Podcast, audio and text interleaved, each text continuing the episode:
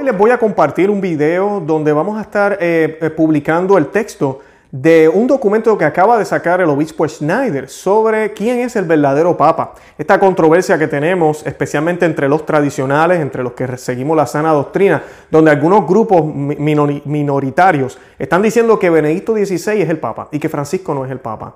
Eh, el obispo Schneider responde esta pregunta y la responde muy elocuentemente y nos da claridad de si realmente esta postura tiene sentido y de si realmente esa es la realidad o realmente el papa Francisco es el papa, pero tenemos problemas en Roma, lo cual él no niega y sabemos su trayectoria. Eso es lo que vamos a estar compartiendo hoy. Luego de que les comparta el texto, voy a poner algunas imágenes porque pues lo vamos a estar leyendo. Luego de eso voy a estar haciendo algunos comentarios.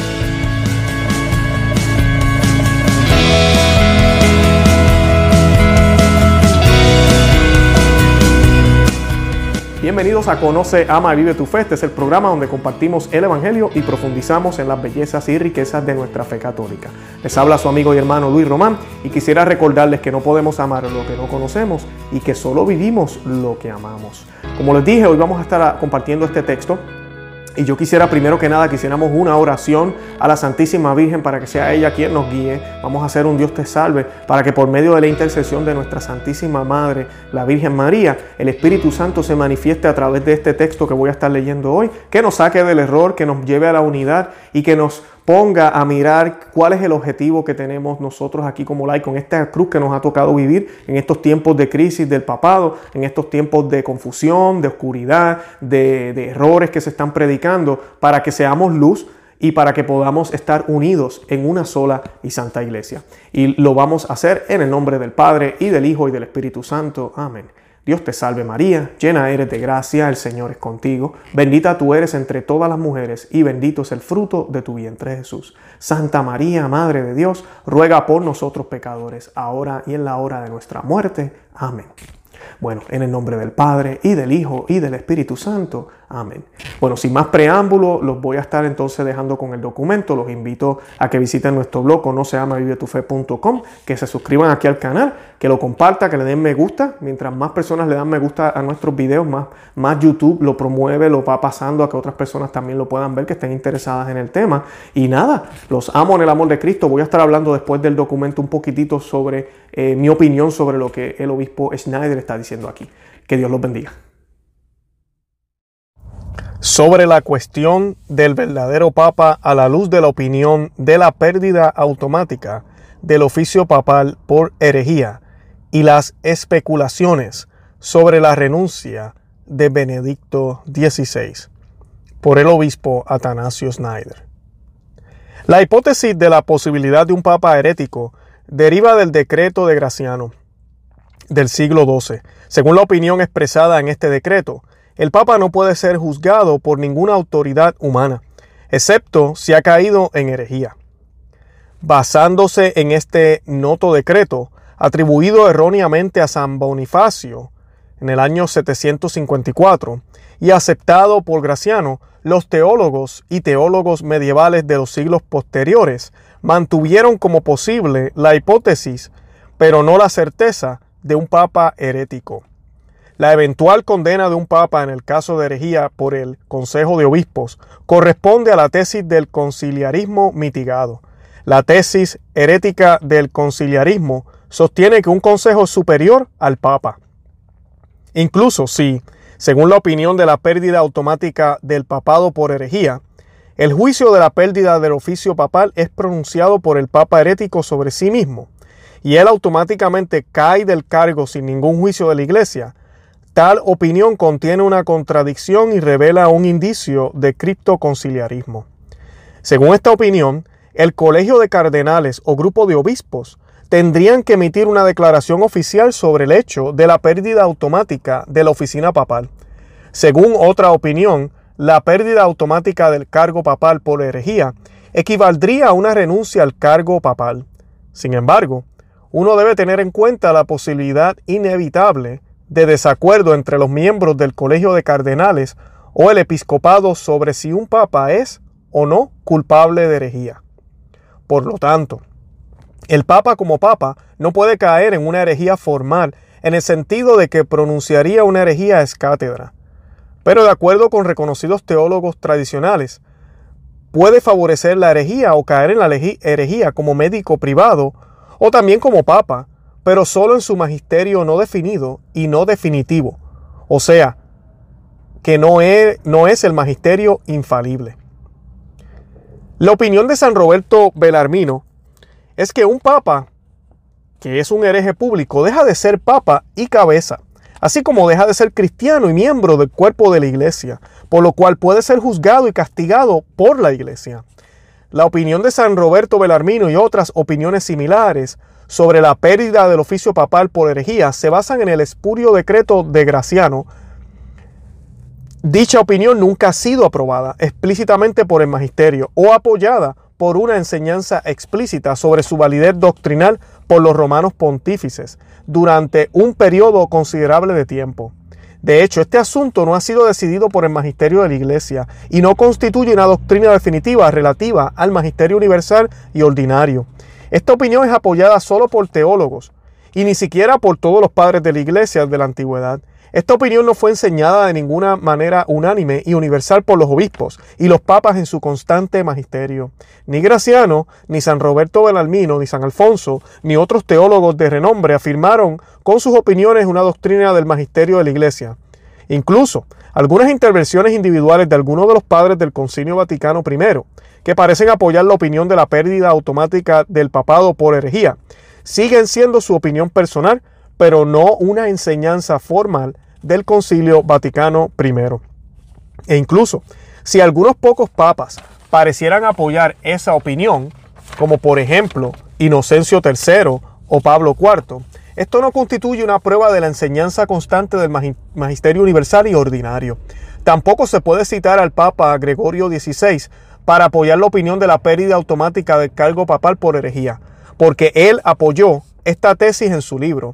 Es, esto no constituye una prueba de la enseñanza constante del magisterio universal y ordinario. Tampoco se puede citar a Papa Gregorio XVI para apoyar la opinión de la pérdida automática del cargo papal por herejía, porque él haya apoyado esta en su otro libro. Esto no constituye una prueba de la enseñanza constante del magisterio universal y ordinario de la Iglesia. Tampoco podemos citarlo por el apoyo en su tesis en el libro El triunfo de la Santa Sede y la Iglesia contra los ataques de los innovadores antes de convertirse en papa. Por lo tanto, tampoco es magisterio papal. La pérdida automática del oficio papal por parte de un papa herético toca no solo los aspectos prácticos o jurídicos de la vida de la Iglesia, sino también la doctrina de la Iglesia, en este caso la eclesiología. En un asunto tan delicado uno no puede seguir una opinión, incluso si ha sido apoyada por renombrados teólogos como San Roberto Benalmino o San Alfonso, durante un tiempo considerable de tiempo. En cambio, uno debe esperar una decisión explícita y formal del magisterio de la Iglesia, una decisión que el magisterio aún no ha emitido. Por el contrario, el magisterio de la Iglesia de los papas Pío X y Benedicto XV parecen rechazar esa opinión, ya que la formulación del decreto espurio de Graciano fue eliminada en el Código de Derecho Canónico de 1917. Los canones que abordan la pérdida automática de una oficina eclesiástica por herejía en el Código de Derecho Canónico de 1917, canon 188, y en el Código de Derecho Canónico de 1983, canon 194, no son aplicables al Papa, porque la Iglesia eliminó deliberadamente del código canónico la siguiente formulación, a menos que el Papa sea sorprendido desviándose de la fe. Por este acto, la Iglesia manifestó su comprensión con respecto a este tema crucial. Incluso si uno no está de acuerdo con esta conclusión, el asunto sigue siendo al menos dudoso sin embargo, en asuntos dudosos uno no puede proceder a actos concretos con implicaciones fundamentales para la vida de la iglesia, como por ejemplo no nombrar a un papa presuntamente herético o presuntamente inválido en el canon de la misa o prepararse para una nueva elección papal. Incluso, si uno no apoya la opinión de la pérdida automática del cargo papal por herejía, en el caso del Papa Francisco, el Colegio de Cardenales o de un grupo representativo de obispos, no ha emitido ninguna declaración sobre la pedida automática del cargo papal, especificando el pronunciamiento heréticos concretos y la fecha en que ocurrieron. Según la opinión de San Roberto Belarmino, un solo obispo, sacerdote o fieles laicos no pueden afirmar el hecho de la pérdida del cargo papal por herejía. En consecuencia, incluso si un solo obispo o sacerdote está convencido de que el Papa Francisco ha cometido el delito de herejía, no tiene la autoridad para eliminar su nombre del canon de la misa. Incluso si uno se suscribió a la opinión de San Roberto Belarmino en el caso del Papa Francisco, la duda aún permanece y todavía no hay una declaración del Colegio de Cardenales o un grupo de obispos afirmando la pérdida automática del cargo papal e informando a la iglesia entera sobre este hecho. Los católicos fieles pueden distanciarse moralmente, pero no canónicamente, de las enseñanzas y actos erróneos o malvados de un papa. Esto ha ocurrido varias veces en el curso de la historia de la iglesia. Sin embargo, dado el principio de que uno debe dar el beneficio de la duda con respecto a la posición de su superior, los católicos también deben considerar las enseñanzas correctas del Papa como parte del magisterio de la Iglesia, sus decisiones correctas como parte de la legislación de la Iglesia y sus nombramientos de obispos y cardenales como válidos. Porque incluso si uno estuviera de acuerdo con la opinión de San Roberto Belarmino, la declaración necesaria de la pérdida automática de la oficina papal todavía no se ha emitido. Un distanciamiento moral e intelectual de unos mismos de las enseñanzas erróneas de un papa también incluye resistir sus errores. Sin embargo, esto siempre debe hacerse con el debido respeto por el oficio papal y la persona del papa. San Bridget de Suecia y Santa Catalina de Siena, quienes amonestaron a los papas de su tiempo, son buenos ejemplos de tal respeto. San Roberto Belarmino escribió, citamos, del mismo modo que es lícito resistir al pontífice que ataca al, al cuerpo, también es lícito resistir al que ataca almas o destruye el orden civil. Sobre todo, trata de destruir la iglesia. Digo que es lícito resistirse a él, no haciendo lo que ordena e impidiendo la ejecución de su voluntad. Termina la frase. Advertir a las personas sobre el peligro de las enseñanzas y acciones incorrectas de un papa no requiere convencer a la gente de que él no es el verdadero papa. Esto es requerido por la naturaleza de la Iglesia Católica como una sociedad visible. En contraste con la compresión protestante y la teoría del conciliarismo o semiconciliarismo, donde se considera que las convicciones de un individuo o de un grupo particular dentro de la iglesia un efecto sobre el hecho de quién es el pastor verdadero y válido en la iglesia.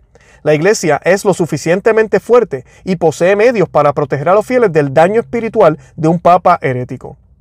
En primer lugar está el sensum fidelium, el sentido sobrenatural de la fe, sensus fidei, es el don del Espíritu Santo por el cual los miembros de la iglesia poseen el verdadero sentido de la fe. Este es un tipo de instinto espiritual y sobrenatural que hace que el fiel piense con la mente de la iglesia y discierna lo que está en conformidad con la fe católica y apostólica transmitida por todos los obispos y papas a través del magisterio ordinario universal.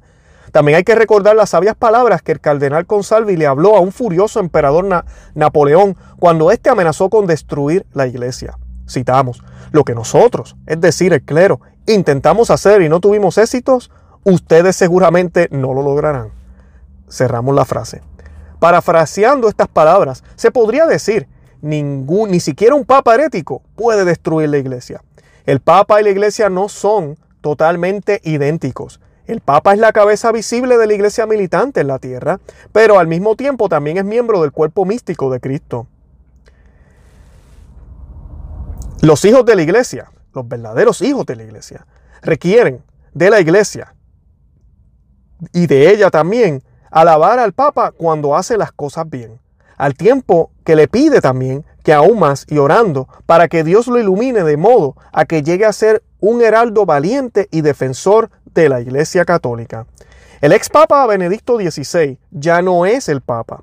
Es suficiente volver a leer el, núcleo de la declaración de renuncia del Papa Benedicto XVI para darse cuenta de lo que significaba.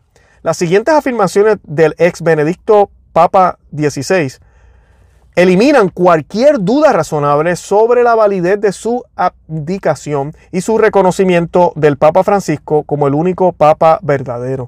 Y citamos, entre ustedes, en el Colegio de Cardenales, también está el futuro Papa, a quien hoy prometo mi reverencia y obediencia incondicional. Discurso de despedida a los cardenales el 28 de febrero del 2013.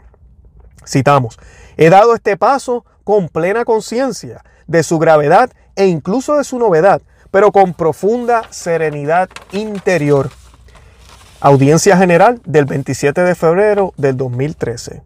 Citamos, no hay la menor duda sobre la validez de mi renuncia al ministerio petrino. La única condición de validez es la plena libertad de decisión. Las especulaciones sobre la invalidez de la renuncia son simplemente absurdas. Benedicto XVI, en la carta del 18 de febrero del 2014 a Andrea Tornielli, publicada en la estampa el 27 de febrero del 2014. Durante una conversación con un periodista del periódico italiano Corriere della Sera, el ex Papa Benedicto XVI dijo, el Papa es uno, él es Francisco. Cerramos la cita. Estas palabras de Benedicto XVI fueron reportadas en la edición escrita de Corriere della Sera el 28 de junio del 2019 y anticipadas en la versión italiana de Vatican News el 27 de junio del 2019. La Iglesia es una sociedad visible. Por lo tanto, lo que fue esencial para el cumplimiento de la renuncia de Benedicto XVI no fue su posible pensamiento interno, sino lo que declaró externamente, ya que la Iglesia no juzga las intenciones internas. Los actos ambiguos del Papa Benedicto XVI, como usar una sotana blanca, mantener su nombre, impartir la bendición apostólica, etc., no afectan el significado inequívoco de su acto de renuncia. Muchas de sus palabras y acciones demostrables e inequívocas después de su renuncia también confirman que él considera al Papa Francisco y no a sí mismo como el Papa. Declarando que el Papa Francisco es un Papa válido, ya sea por sus disculpen, declarando que el Papa Francisco es un Papa inválido, ya sea por sus herejías o por una elección inválida, por razones de presuntas violaciones de las normas del conclave o por la razón de que el Papa Benedicto XVI sigue siendo el Papa debido a su renuncia inválida, son muestras de desesperados y son acciones tomadas subjetivamente para remediar la actual crisis sin precedentes del pasado y del actual papado. Son puramente humanos y traicionan una miopía espiritual. Todos estos esfuerzos son, en última instancia, un callejón sin salida. Tales soluciones revelan un enfoque pelagiano implícito para resolver un problema con medios humanos, un problema de hecho que no puede resolverse mediante esfuerzos humanos, pero que requiere una intervención divina. Solo es necesario examinar casos similares de la deposición de un papa o la declaración de invalidez de su elección en la historia de la iglesia para ver que provocaron rivalidades y combate de los demandantes a la oficina papal. Tales situaciones causaron más confusión para la iglesia que tolerar un papa herético o dudosamente elegido con la visión sobrenatural de la iglesia y la confianza en la divina providencia. La iglesia no es, en última instancia, una realidad humana, sino divina humana. Ella es el cuerpo místico de Cristo, los intentos de resolver la crisis actual del papado, que favorecen la opinión de San Roberto Belarmino con una solución concreta, o refugiarse en la teoría no comprobada de que Benedicto XVI sigue siendo el único papa verdadero, están destinados al fracaso desde el principio. La iglesia está en manos de Dios, incluso en este tiempo tan oscuro. No debemos ser laxos al proclamar la verdad católica y advertir y amonestar cuando las palabras y acciones papales claramente dañan la fe. Pero lo que todos los verdaderos hijos e hijas de la iglesia deberían hacer ahora es lanzar una cruzada mundial de oración y penitencia para implorar una intervención divina. Confiemos en las palabras del Señor. No dará Dios justicia a sus elegidos, quienes claman a Él día y noche. Se demora mucho sobre ellos. Lucas 18:7.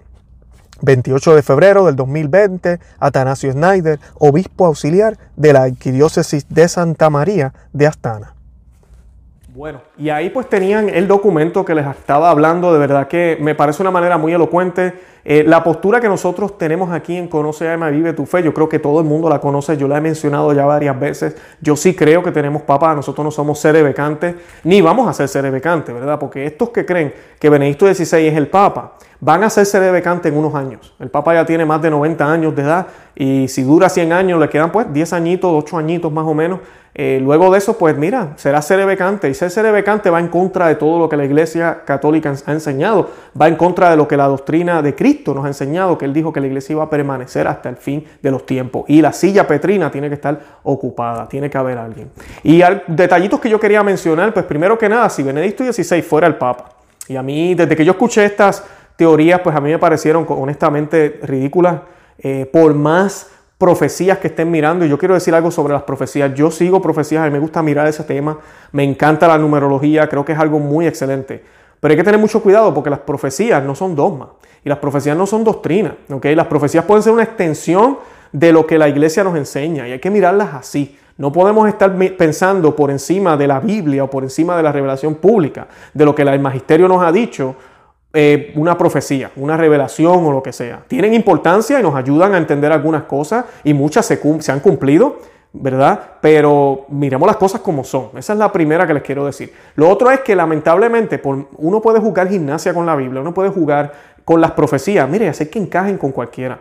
Y yo sé que muchas cosas encajan perfectamente con todo lo que está sucediendo ahora, pero solo el tiempo nos dirá si eso es cierto. O sea que nosotros no somos quienes ni tenemos la autoridad para decir que ya se cumplió, que este es el falso profeta, que este es el papa que se habla aquí, que este es el otro. Tengamos mucho cuidado, porque, y, esto se lo digo a los que, los que están promoviendo este, estos mensajes, eh, ustedes están creando un movimiento dentro de la iglesia que está siendo sismático, lamentablemente. Porque al tú rechazar al Papa, tú estás siendo sismático. No podemos estar dentro de la iglesia rechazando al Papa. Una cosa es estar en, desacuerdo con lo que le está haciendo y otra cosa es rechazarlo, negarlo, decir que no es papa. Eso ya es estar en contra de todo lo que la, institución de la iglesia prácticamente. Eso es bien peligroso. Y el otro problema que tenemos es que acaso perdimos la esperanza, no creemos que Bergoglio, ¿verdad? Como le llaman algunos, José Mario Bergoglio es el nombre del Papa Francisco, no se puede convertir. Hay muchísimas historias de papas que empezaron mal y se convirtieron.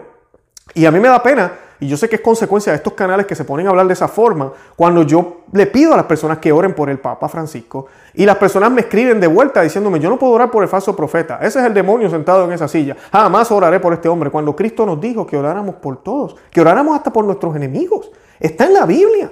Ese es el tipo de sentimiento que se están creando con estos mensajes. Y hay que tener mucho cuidado. ¿A quién conoce a María Tufa? Ustedes saben lo, lo fuerte y estricto que hemos sido con, el actual pontífice y cómo hemos dicho los errores que se han predicado y todo lo que está sucediendo en la crisis, en la iglesia y todo lo demás. Pero jamás vamos a negar que Él es el Papa. Él es el Papa. Y nuestro deber es ayudarlo. Nuestro deber es eh, orar por Él, como nos dijo aquí eh, el obispo Schneider. Eso es lo, importante. Eh, lo segundo es que si Benedicto XVI fuera el Papa, ¿verdad? Y Él lo sabe como muchas personas piensan, que él hizo un truco con las palabras y cambió aquí, puso allá y dejó acá y quiso decir acá. Ya el obispo Schneider citó ahí varios eh, frases del Papa dichas por él en diferentes lugares antes y después de su resignación, donde certifica que sí, él entiende que no es Papa. E inclusive Cardenal Sara, el mismo obispo Schneider, cuando le han preguntado, han dicho que como él se comporta, el, el Benedicto XVI, él no se comporta como un Papa. Él habla como un padre que trata de, ¿verdad?, dar un consejo cuando la gente va y lo visita. Y él está muy lúcido. Esta cosa de que están drogados, de que parecen... No, él está muy lúcido, todos ellos lo dicen. Si no, entonces toda esta gente son mentirosas. Y si ahora vamos a empezar con eso, y se los digo a los que están viendo este video, prepárense. Van a estar viendo ahora en estos otros canales que van a hablar mal de, del obispo Schneider, van a hablar de mal de Sara, van a hablar mal de todo el mundo. A la larga van a estar hablando mal de toda la iglesia entera, hasta de los, hasta de los que defienden la sana doctrina. Entonces, ¿quiénes son estos? Eso se llama soberbia. O sea, que tengamos mucho cuidado con eso, con estos mm, mensajes que hay por ahí que realmente no tienen base. No hay evidencia de nada de eso. Y lo que crea es división. Como el mismo obispo Schneider nos dice, ¿para qué enfocarnos en esto si tenemos un grave problema que está haciendo cambios? Porque Francisco está haciéndolo. Él es reconocido por toda la iglesia. O sea que tenemos que entonces bregar con este problema, ¿verdad? Y luchar contra esto y resistir con fidelidad. Y si Benedicto XVI fuera el Papa y que él lo hizo a propósito, entonces sería el mentiroso más grande de la historia. Él está viendo cómo la iglesia se destruye y se queda ahí sentado. Pues yo soy el Papa. Por favor, o sea, eh, yo no puedo creer eso de Benedicto XVI, imposible. Eso no tiene ninguna lógica. Y todos sabemos, no fue un acto heroico la renuncia de Benedicto XVI, no lo fue. Muchos dirán, yo a veces también coqueteo con esa posibilidad de que, mira, tal vez el Papa eh, Benedicto XVI en su momento fue presionado y por eso tuvo que renunciar. Y obviamente eso ya haría su renuncia, renuncia inválida. Pero ¿qué evidencia hay de eso? Cuando él mismo dijo de su boca que él no fue presionado. Entonces, o es una o la otra o fue presionado, ¿verdad? Y no es inválida, y muchos dirán, eso mismo es Luis, eso mismo es, ok, perfecto, pero entonces es un mentiroso, porque él abiertamente y públicamente dijo que él no fue presionado, que él lo hizo con toda la conciencia. O sea que todo esto tenemos que mirarlo con pinza, el tiempo dirá. Yo creo que la iglesia cuando venga a su momento va a tener que mirar toda esta circunstancia. Puede ser que estemos vivos, puede ser que estemos muertos. Mirarán para atrás en la historia y, la iglesia es la única, como nos dice el obispo Schneider, que tiene la autoridad para emitir un juicio sobre el Papa Francisco, sobre la renuncia de Benedicto XVI en el futuro, sobre todo esto. A nosotros lo que nos toca es ofrecer todo lo que podamos ofrecer por la Santa Iglesia Católica en unión a la silla de Pedro. ¿Y quién está sentado en la silla de Pedro? Te guste o no, es Francisco, no es Benedicto XVI, es Francisco. Y pues nos toca entonces orar por él. Todas las misas se ofrecen por él. Inclusive la, la Fraternidad de San Pío X ofrece las misas por, por Papa Francisco. Y me parece excelente. Eso muestra que ellos no están siendo sismáticos como muchas personas dicen que ellos son. Así que tengan eso, todo eso en cuenta, es bien importante. Eh, lo otro es el problema con los cardenales. Muchas personas admiran al cardenal Müller, es un hombre que ha defendido la sana doctrina también y ha estado peleando muchísimo también. El cardenal Müller fue ordenado por el Papa Francisco, entonces si Papa Francisco no es Papa en verdad, entonces él no es cardenal. Más del 60% de los cardenales ahorita mismo en el colegio de cardenales ha sido ordenado por el actual pontífice, por Papa Francisco. Si él no es Papa, la mitad de ellos no son cardenales. So, cuando Benedicto XVI fallezca, el Papa Francisco fallezca, y no, ¿verdad? Bueno, Benedicto XVI posiblemente va a fallecer primero, luego Francisco. Si pasara lo contrario, Créanme, Benedicto XVI no va a brincar a la silla de San Pedro, se va a quedar ahí y van a elegir a un papa. No, pues para ustedes, los que dicen que Francisco no es papa, entonces no va a haber papa, nunca, porque ahora estos cardenales que no son cardenales van a elegir un papa, entonces no es papa. Y bienvenidos al mundo de los seres de que llevan diciendo eso desde Juan 23 o Pío 12, no sé. En esa posición van a estar, eso es ser sismático, eso es estar separado de la iglesia católica. Y no queremos hacer eso, jamás ni nunca. Sea que esta postura de decir que Benedicto XVI es el Papa y Francisco no lo es, tiene muchísimos problemas, muchas repercusiones. Lo otro es que ellos hablan mucho de papolatría. Ay, estos modernistas son papólatras. Ellos piensan que el Papa, todo lo que dice el Papa es perfecto. Todo lo que dice el Papa es perfecto y hay que seguirlo. Y eso está mal. Todo lo que dice el Papa no es perfecto. Ningún Papa ha sido perfecto. Ninguno. Todos han dicho sus cositas aquí y acá y ha hecho cosas que no están bien. Inclusive el mismo San Pío X, que yo admiro muchísimo. Eh, hemos, visto movimientos y cosas que se hicieron que tal vez no fueron las mejores en aquel momento, ¿verdad? Eh, pero, pero sabemos que el hombre fue un santo, ¿verdad? Hizo cosas muy, muy buenas y murió en gracia, ¿verdad? Y se sabe. Por eso la iglesia lo declaró santo. Y así tenemos otros papas en la historia de la iglesia. Y no todos los papas han sido santos y no todo lo que dice el papa es infalible, ¿verdad? De eso, Concilio Vaticano I, no voy a hablar de ese tema ahora, pero eso lo sabemos.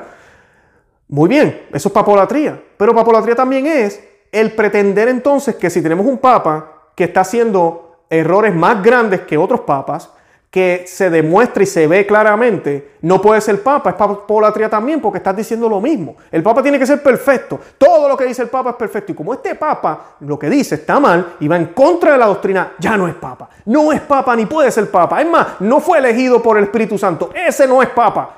Es lo mismo, papolatría. Estás pecando del mismo pecado que acusas a los modernistas. El mismo pecado. Estás haciendo exactamente lo mismo. O sea, no tiene sentido, amiga y amigo que me escucha. Así que yo los exhorto a que dejen esa posición porque les va a traer problemas. Yo entiendo el dolor que sentimos, yo entiendo la, frustración que hay hoy en día, pero tenemos que aceptar que, mira, sí, tenemos un hombre que está enredado o, es malo o no sabe lo que hace o sí sabe, no sabemos porque nosotros somos quienes para juzgar el corazón de nadie. Pero si vemos las acciones y lo que tenemos que hacer es ayudar a quienes podamos ayudar en nuestro puesto como laicos, con mucho respeto, porque nosotros no tenemos autoridad por encima de, ningún eh, eh, religioso.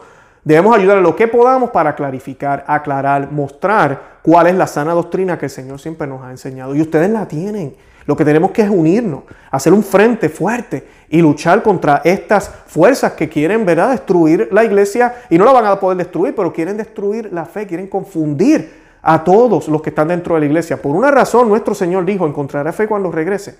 Encontraré fe cuando regrese, ¿verdad? Dice, encontrará fe el Hijo del Hombre cuando regrese. Esa es la razón, la iglesia va a estar aquí. Pero ¿cuántos van a estar dentro de ella que van a tener la verdadera fe? Esa es la pregunta. ¿De qué lado estamos? Esa es la pregunta. Y pues eh, lo que hace, ¿verdad? Es crear más divisiones. Básicamente eso era lo que yo pues quería compartirles. Los amo en el amor de Cristo. Y pues nada, les pido que oren por esta situación y que sigan orando por el actual pontífice. Sigan orando también por Benedicto XVI, por los obispos como Schneider que están hablando, que están dando claridad a estos temas. Y mantengámonos fiel a la doctrina católica. Siempre, siempre. Bueno, Santa María, ora pro nobis.